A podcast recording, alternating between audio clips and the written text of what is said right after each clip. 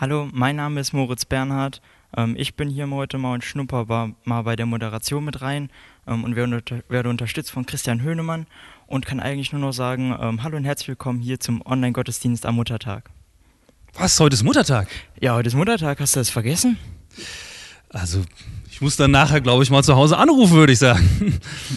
Keine Sorge, ich glaube, du bist da nicht der Einzige, der es vergessen hat. Da draußen gibt es bestimmt noch andere, die es auch vergessen haben. Ähm, aber ja. Das wird Folgen haben, glaube ich. Oh, da hast du recht. Und gut, dass du es ansprichst, Folgen. Ähm, das hat auch zufälligerweise mit dem heutigen Thema zu tun. Das Thema der heutigen Predigt lautet nämlich Folgen hat Folgen. Und ähm, die Predigt wird gehalten von Jürgen Baron. Ähm, hallo, herzlich willkommen. Ähm, er ist ähm, Generalsekretär der CVJM AG in Deutschland und seit einigen Jahren treues Mitglied hier im Friedenshof. Wir freuen uns schon auf die kommende Predigt. Ja, und wir freuen uns auf den, auf den gesamten Gottesdienst mit euch. Und wir möchten ihn feiern im Namen des Vaters und des Sohnes und des Heiligen Geistes. Und von, von ihm, von Gott, möchten wir uns beschenken lassen, dass er zu uns redet. Und ähm, ja, und darum möchten wir Gott gern bitten, dass er, ähm, dass er uns beschenkt in dieser Zeit. Herzliche Einladung dazu an euch, an den Bildschirmen mit mir zusammen zu beten. Gott, ich danke dir für den heutigen Morgen und ich danke dir für den Gottesdienst und dass du dir Zeit für uns nimmst. Du siehst unser Inneres und was uns jetzt bewegt. Ich bitte dich, dass du uns jetzt offen machst für dich, für deine Reden und dass wir jetzt spüren können, dass du jetzt hier bist und dass du uns ansprichst. Amen. Ja, wir können Gott ansprechen im Gebet, aber wir können ihn auch ansprechen und antworten in Liedern. Und da freue ich mich über unsere heutige Band, die uns hineinnimmt sozusagen in das gesungene Gespräch mit Gott. Vielen Dank an euch.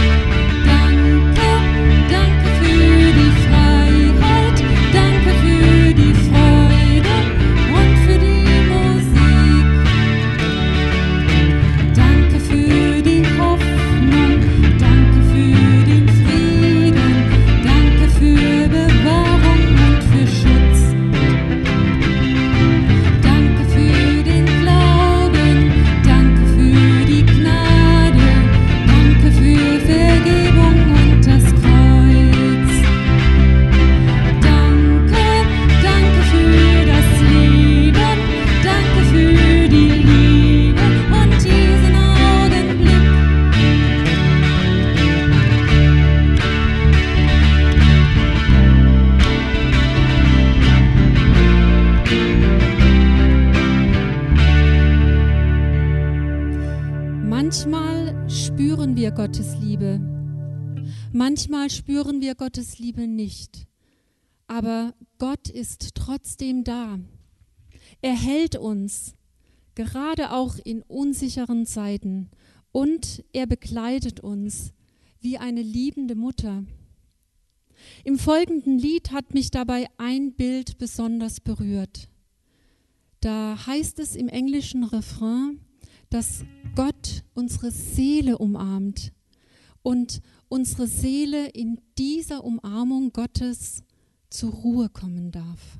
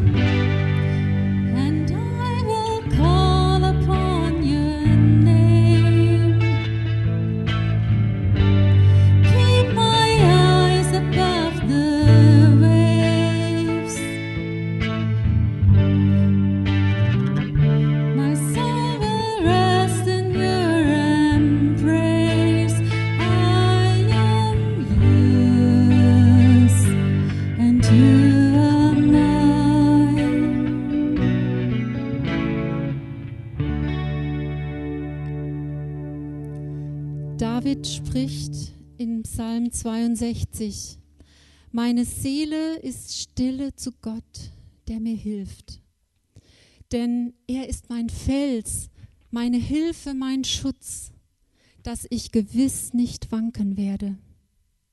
Er ist meine Hoffnung. Bei Gott ist mein Heil und meine Ehre.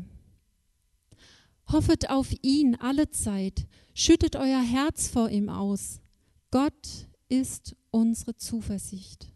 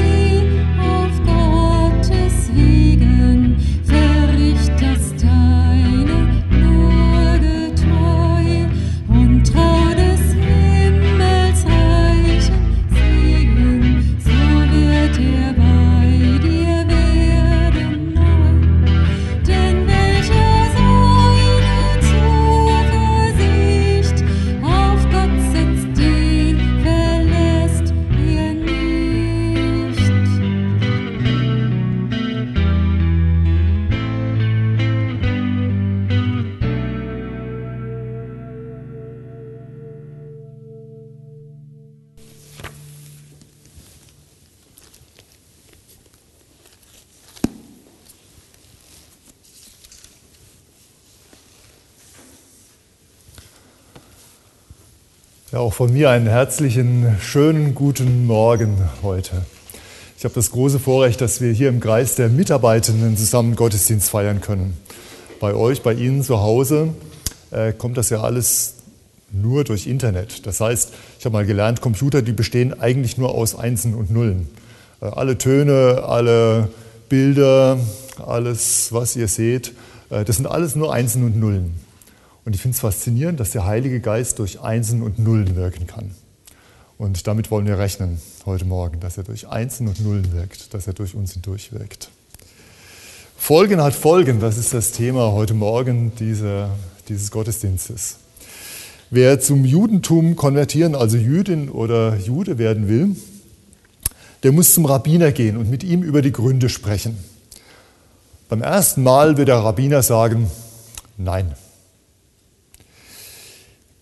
Irgendwann vielleicht, bei wirklichem Interesse, wird es ein zweites Gespräch geben und der Rabbiner wird sagen, nein.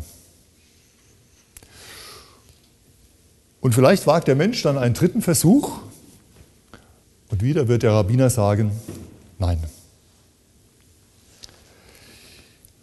Grund für dieses dreimalige Nein ist ganz offensichtlich. Wer ein viertes Mal kommt, der meint es wirklich ernst. Und der bekommt dann als Antwort vielleicht. Und mit diesem vielleicht beginnt ein Weg. Mit diesem vielleicht beginnt ein Weg, in dem sich der Interessierte mit dem Rabbiner zusammen auf den Weg macht, ein Lernweg.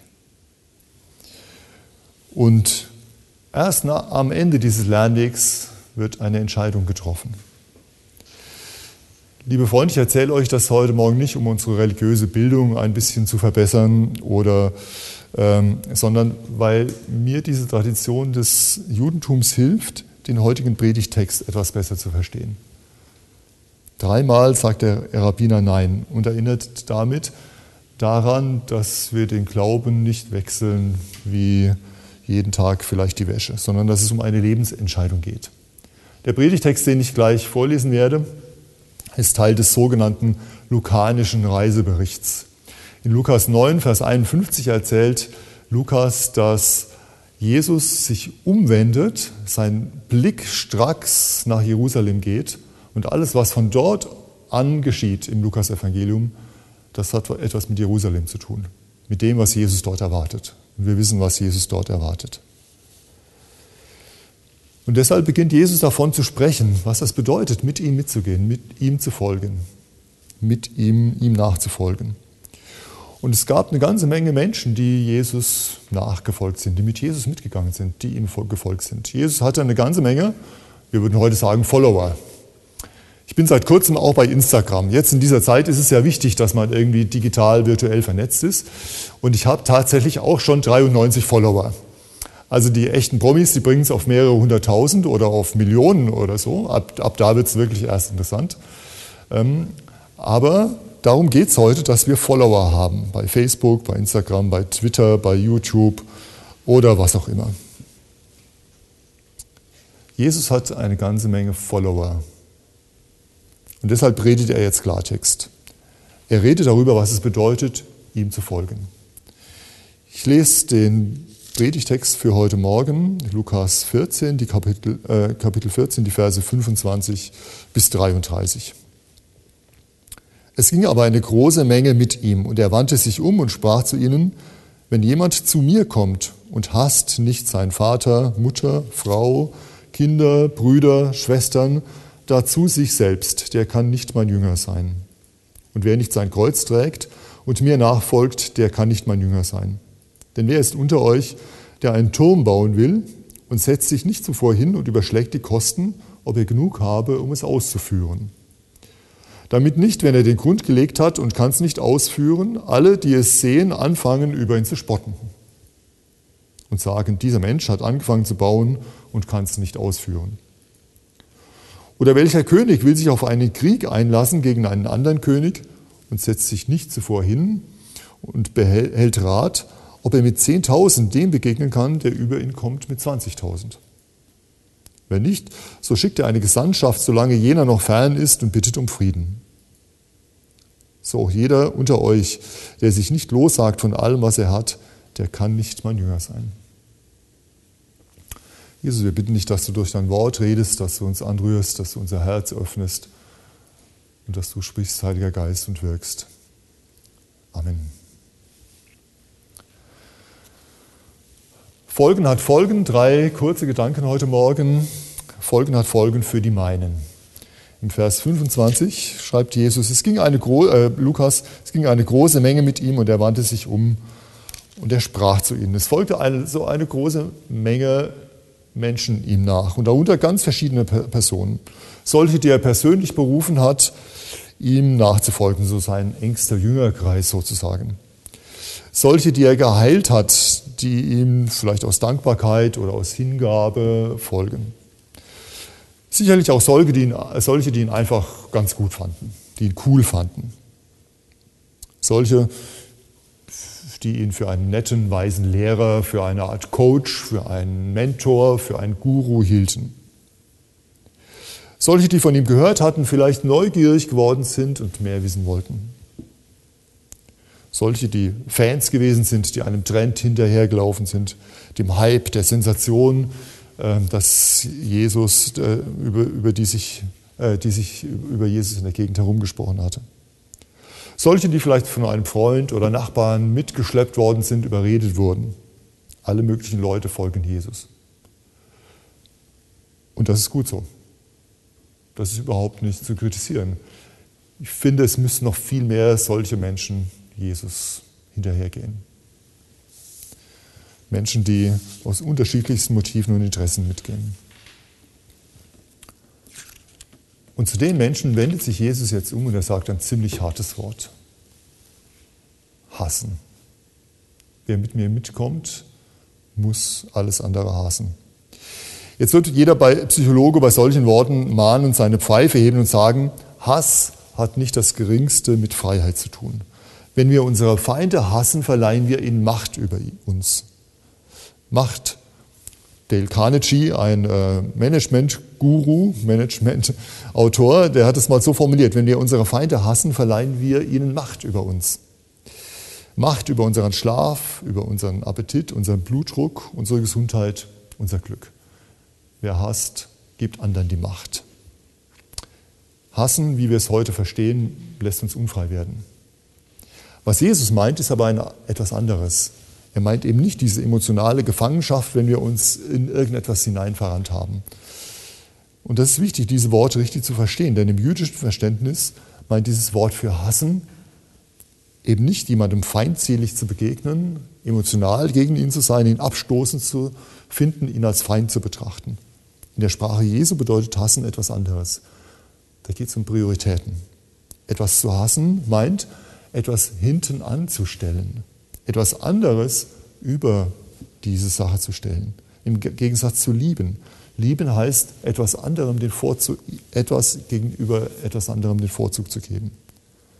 Das heißt, hassen heißt hier zurücksetzen, hintanstellen. Es geht also um Prioritäten. Vor Jahren gab es beim Christabel mal diesen Slogan, dieses Thema Jesus First. Darum geht es hier.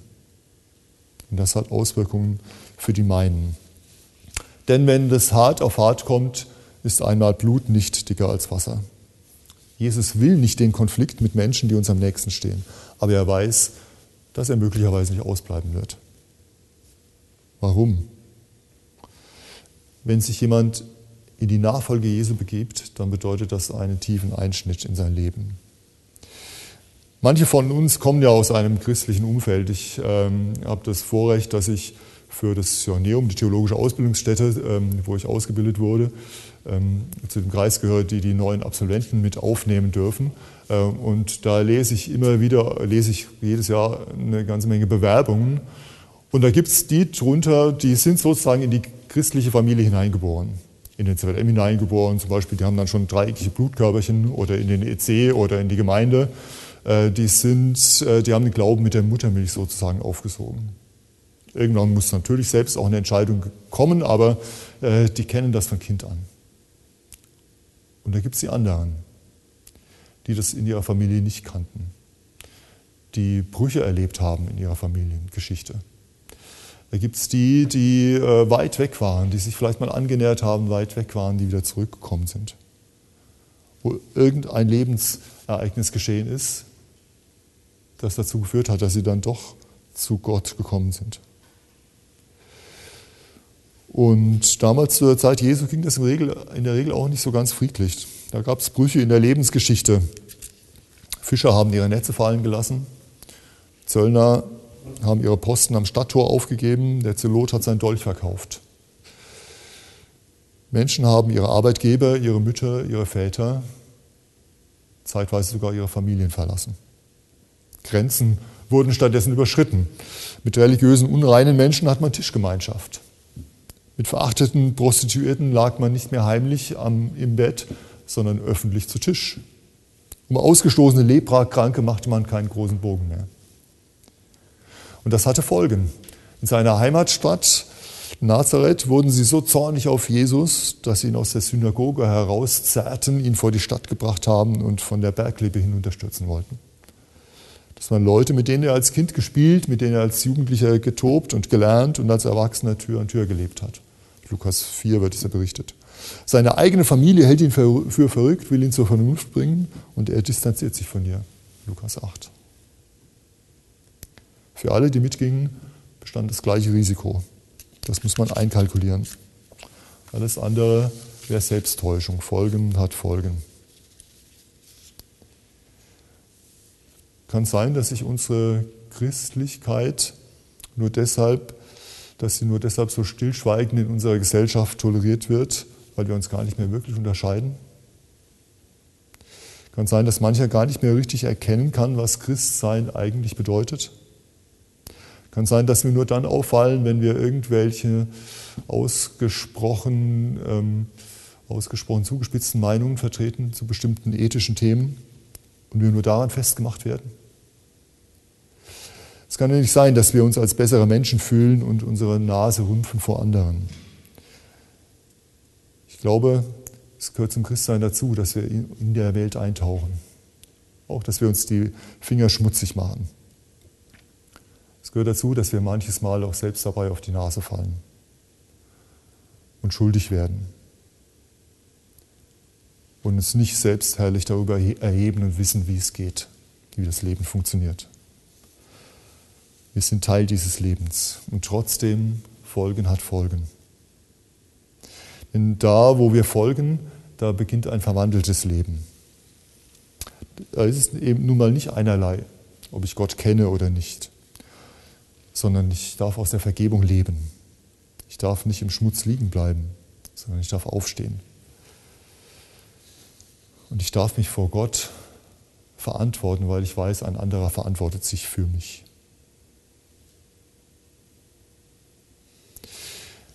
In meinem Leben gab es solche, solche Brüche. Ein Bruch war zum Beispiel, als ich mein bisheriges Leben ein Stückchen aufgegeben habe und der Berufung ins Johanneum gefolgt bin damals. Ich war Finanzbeamter vorher, Beamtenverhältnis, abgesicherte Stellung, krisensicher, lebenslang in einem sicheren Job. Und dann kam ein Ruf. Und wenn ich das jetzt sage, ich bin diesem Ruf gefolgt, dann ist das ein Prozess gewesen von einem halben, dreiviertel Jahr. Und das lässt sich nicht so schnell zusammenfassen in so einem kurzen Wort. Folgen hat Folgen. Oder in manchen Jugendarbeiten, in manchen ZWMs, aus denen ich komme, ähm, da äh, sind in den letzten Jahren junge Geflüchtete aufgenommen worden. Da hat man sich um junge Menschen gekümmert die zum Teil auch alleine gekommen sind, ohne ihre Familien aus Syrien, aus dem Irak. Ähm, manche von denen sind Christen geworden. Und einer hat mal erzählt, dass er gesagt hat, mein Vater hat mich begraben. Für meine Familie bin ich gestorben. Dahin kann ich nicht mehr zurück. Folgen hat Folgen. Jesus will, dass wir das klar sehen. Es muss nicht so kommen, aber es kann so kommen. Und deshalb ist es wichtig, nüchtern realistisch auf die Dinge zu schauen. Es könnte sonst sein, wir überschätzen unsere Kapitalkraft. Das ist das Bild von dem Turm, das Jesus erzählt. Oder wir unterschätzen die äußeren und inneren Schwierigkeiten und Angriffe. Jesus will uns gar nicht abweisen. Er will uns nicht das Christsein madig machen. Aber er will wissen, dass wir, er will, dass wir wissen, was wir tun. Folgen hat Folgen für die meinen. Der zweite Gedanke, Folgen hat Folgen für das meine. Vers 33, so auch jeder unter euch, der sich nicht lossagt von dem, was er hat, der kann nicht mein Jünger sein. Mein Leben hätte ja so ruhig verlaufen können. Ich wäre heute noch Finanzbeamter und bräuchte nicht mehrmals im Jahr tausend Spendenbriefe unterschreiben und schreiben, äh, um Geld für die AG und damit auch für die Gehälter der Geschäftsstelle, meine Kolleginnen und Kollegen zu werben. Ich hätte das schönste Mädchen im Dorf geheiratet und eine Familie gegründet. Also muss ich jetzt sagen, genau das habe ich getan.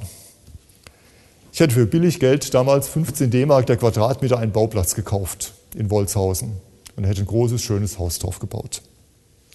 Ich wäre vielleicht ehrenamtlicher Vorsitzender in unserem Dorf ZWM gewesen mit 13 Mitgliedern und wir hätten uns alle gut verstanden. Mein Leben hätte so ruhig verlaufen können.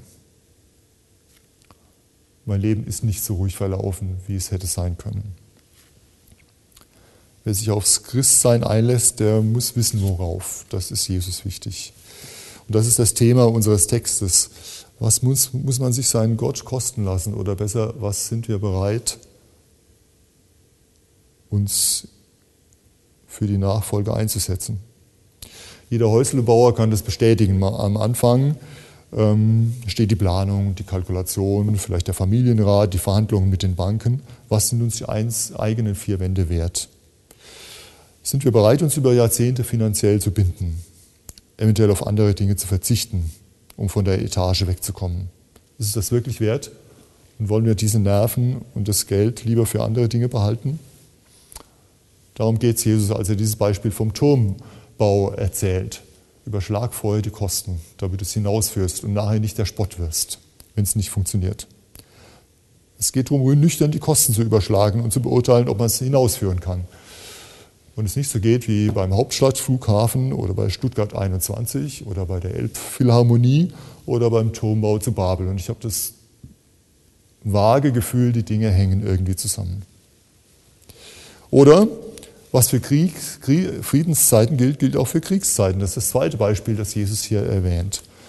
Wer sich auf einen Krieg einlassen will, sollte sich fragen, ob er mit seinen zur Verfügung stehenden Kräften wirklich gewinnen kann. Das Fürstentum Monaco sollte sich gut überlegen, ob es beispielsweise China den Krieg erklärt. Ob es dafür eine Chance gäbe. Und was für Monaco gilt, das gilt für jeden von uns. Jeder und jeder von uns hat Entscheidungen ganz allein zu treffen. In Kriegs- und in Friedenszeiten. Wir leben erst dann unser Leben, wenn wir unsere Entscheidungen selbst treffen. Leben ist eine ständige Entscheidung. Jeden Tag, jede Stunde, jede, jede Minute muss ich Entscheidungen treffen. Und zum einen, man träfe einmal im Leben die große Entscheidung, auch die große Entscheidung zur Nachfolge. Ähm, das ist Schwärmerei.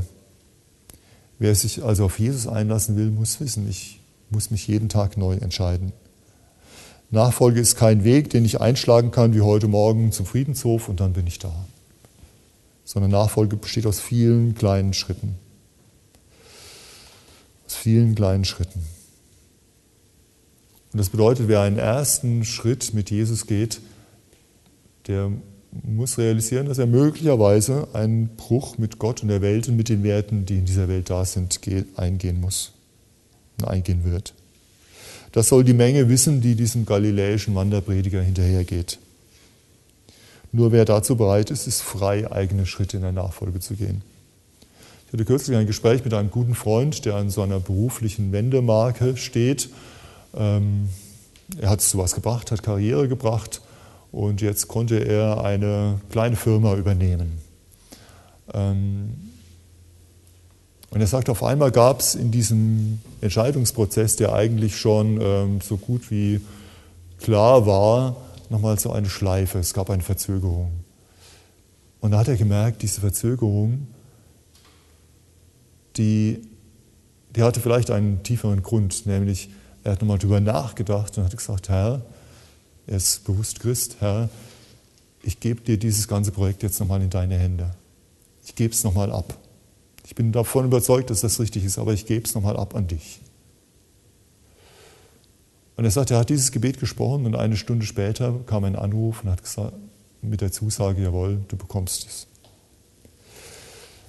Es kann sein, dass sich gar nichts verändert in unserem Leben, aber die innere Einstellung, Darauf kommt es Jesus an. Denn Jesus hat keine allgemeine Armutspflicht äh, gefordert. Auch die Gütergemeinschaft der ersten Christen war ja kein, kein Gesetz. Ananias in der Apostelgeschichte hätte seinen Acker gerne behalten dürfen. Alles loslassen heißt nicht automatisch alles abgeben. Wir brauchen Finanzbeamte und wir brauchen Ingenieure und Mechatroniker und Maurer und Immobilienmakler und Piloten und Metzger und Bäcker und Unternehmer. Alles loslassen heißt nicht automatisch alles abgeben. Paulus hat es mal klasse formuliert. Im ersten Korintherbrief schreibt er, wir sollen haben, als hätten wir nicht. Gott hat kein Interesse daran, uns zu armen Leuten zu machen. Wer, uns, wer etwas hat, der darf das getrost und dankbar aus Gottes Hand nehmen. Er hat ja die Welt auch wunderbar schön gemacht. Er hat uns in ein reiches Land gesetzt. Er hat uns Bildung geschenkt, vielen von uns ein Studium, eine Ausbildung, eine Arbeitsstelle, vielleicht Familie, Freunde, Beziehungen. Und alles das dürfen wir aus seiner Hand nehmen, ganz ohne schlechtes Gewissen. Dürfen uns darüber freuen. Das will uns Jesus überhaupt nicht mies machen. Aber es darf nicht sein, dass Dinge, die wir besitzen, uns besitzen. Darum geht es Jesus. Folgen hat Folgen, auch für das meine. Und der dritte Gedanke, Folgen hat Folgen für mich. Und mir scheint, es geht so vom Äußeren zum Inneren bei Jesus. Wer nicht sein Kreuz trägt, Vers 27, und mir nachfolgt, der kann nicht mein Jünger sein.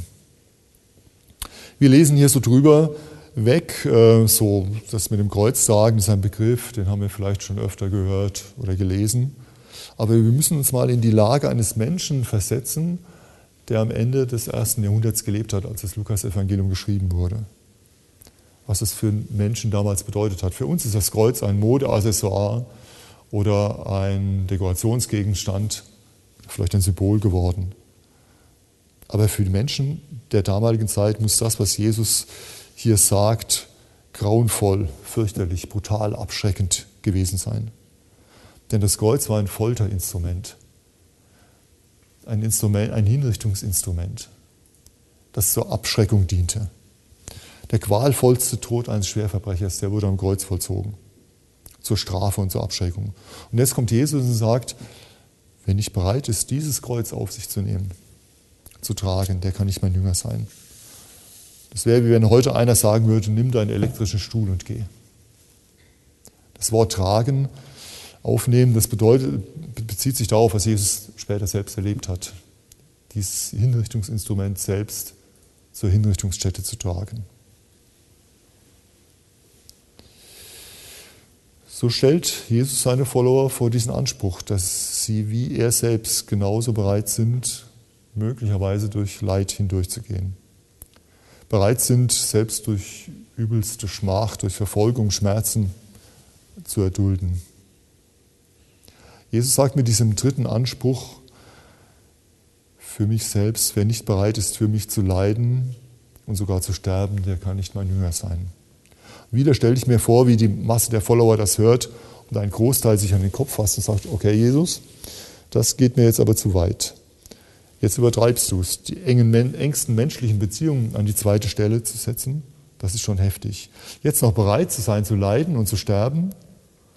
Nein, danke. Viel Spaß mit deinen Followern, ich bin raus.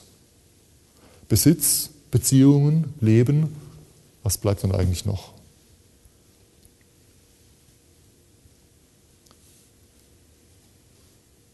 Am Ende meint genau das Jesus wäre ich bereit, alles hinzugeben. Und wenn man das so liest und hört, könnte man meinen, ja, ein Jünger Jesus zu sein, verlangt mir das alles ab.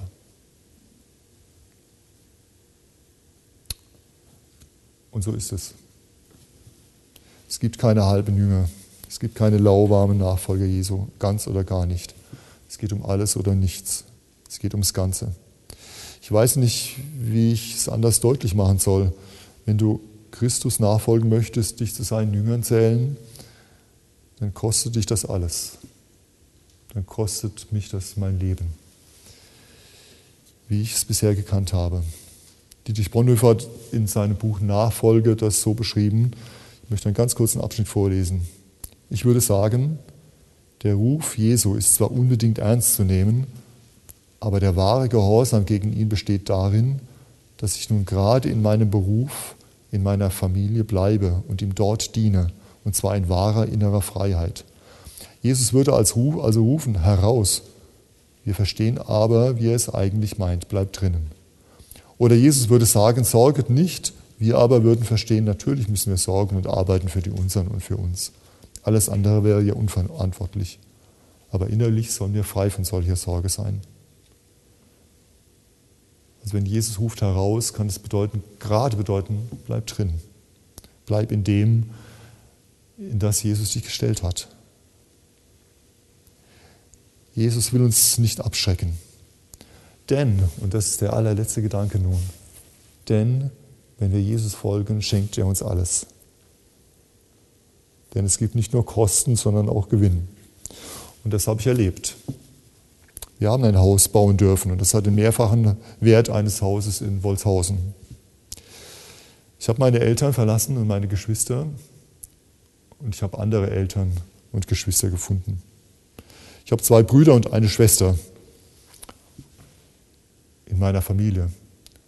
Und ich habe Brüder, Menschen, die in ganz Deutschland zu mir Bruder sagen würden. Ich habe Menschen, die in Peru, in Togo, in Indien, wo wir Partnerschaften haben als WM, zu mir Bruder sagen. Ich habe Brüder gewonnen und Schwestern. Aus einem vorhersehbaren Abenteuer, äh, vorhersehbaren Leben wurde ein abenteuerliches Leben. Das ist das, was Jesus schenkt.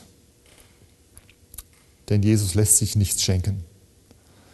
Es gibt keinen Grund zur Sorge, wir würden bei ihm zu kurz kommen. Er wird alles hundertfach zurückgeben.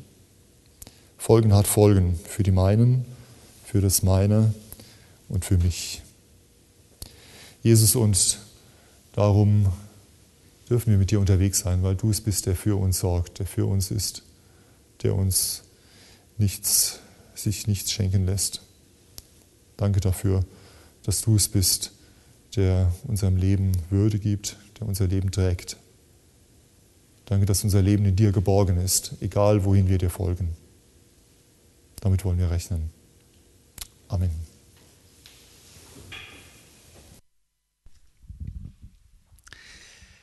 Ja, Jürgen, du hast ja einen schwierigen Text, ein schwieriges Thema ausgesucht. Und ähm, wir haben die Möglichkeit, dass wir Rückfragen stellen können. Auch wer über friedenshof.de live reingegangen ist, äh, der hat rechts den Chat mitlaufen und der kann jetzt die Gelegenheit ergreifen, auch ähm, zu deiner Predigt nochmal Fragen zu stellen.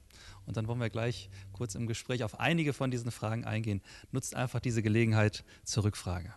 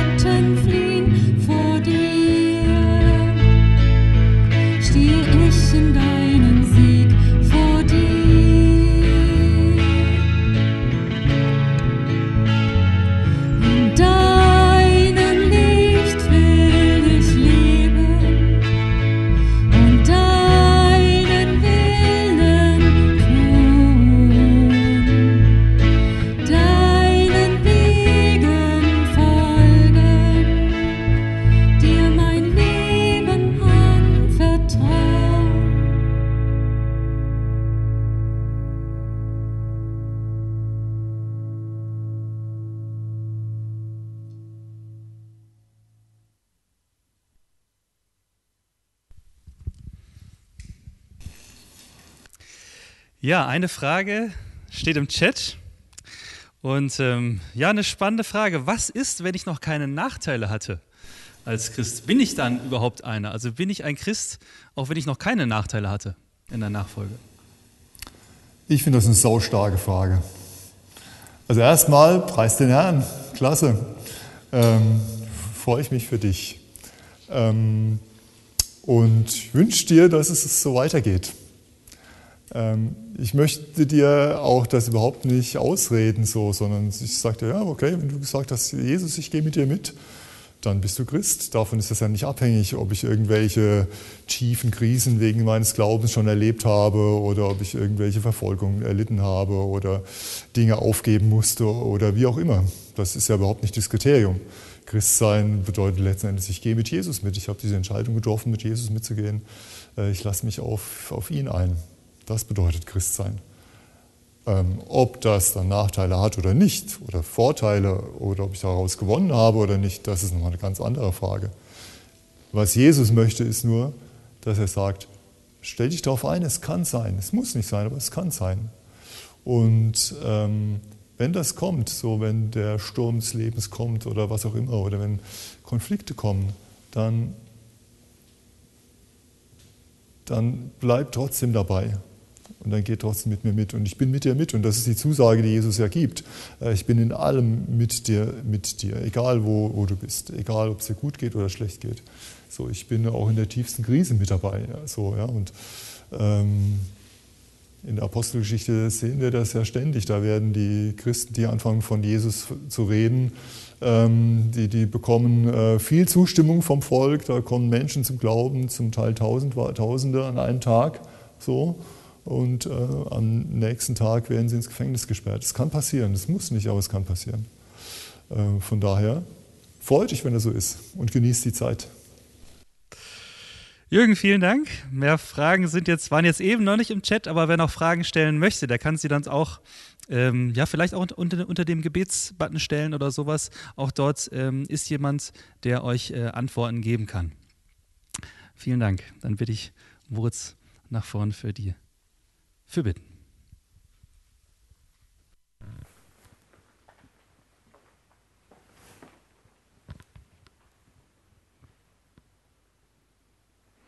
Genau, ich werde jetzt die ähm, Fürbitte sprechen und lade euch alle zu Hause ähm, ein, mitzubeten. Vater, vielen Dank für die tolle Predigt von Jürgen Baron. Sorgt dafür, dass sie uns alle berührt und uns in der kommenden Zeit und im Alltag begleitet. Gib uns die Kraft und den Mut, dir nachzufolgen. Außerdem bitte ich dich, dass du uns alle in der jetzigen Situation beistehst und dass das Leben langsam wieder etwas zur Normalität zurückkehrt sei auch bei denen, die wenig bis keine soziale Kontakte haben dürfen, und gib auch ihnen die Kraft, diese schwere Zeit gut und vor allem gesund zu überstehen. Ich bitte auch für deinen Segen für mich und auch alle anderen Schüler, die bald wieder in die Schule gehen. Hilf uns, dass wir uns an die neue Situation schnell gewöhnen. Sei auch bei allen Lehrern, dessen Job in dieser Situation anstrengender und zeitintensiver ist als vorher, und gebe ihnen die Kraft, dass auch sie gut mit der Situation klarkommen. Sei auch bei den Politikern und gebe ihnen die nötige Kraft, die richtigen Entscheidungen zu treffen. Stehe auch allen Menschen auf der ganzen Welt bei, besonders denen, die in Krisengebieten leben. Und vielleicht kommt ja auch etwas Gutes aus dieser Corona-Krise. Und so beten wir für alles Ungesagte mit den Worten, die du uns gelehrt hast. Vater unser im Himmel, geheiligt werde dein Name, dein Reich komme, dein Wille geschehe, wie im Himmel so auf Erden. Unser tägliches Brot gib uns heute und vergib uns unsere Schuld, wie auch wir vergeben unseren Schuldigen. Und führe uns nicht in Versuchung, sondern erlöse uns von dem Bösen. Denn dein ist das Reich und die Kraft und die Herrlichkeit in Ewigkeit. Amen.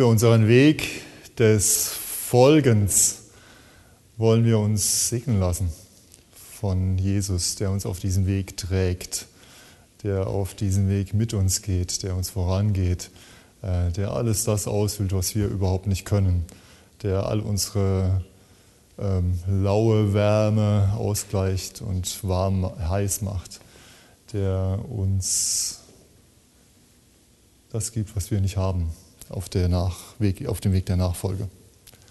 Und der Herr segne uns und behüte uns. Der Herr lasse sein Angesicht über uns leuchten und sei uns gnädig. Der Herr erhebe sein Angesicht über uns und gebe uns Frieden. Amen.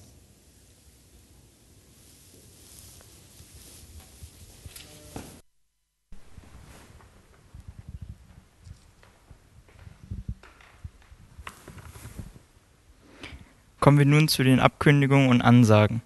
Ähm, als erstes die Kollekte und Spenden ähm, finden wir auch die Wochen davor ähm, über den Spenden-Button.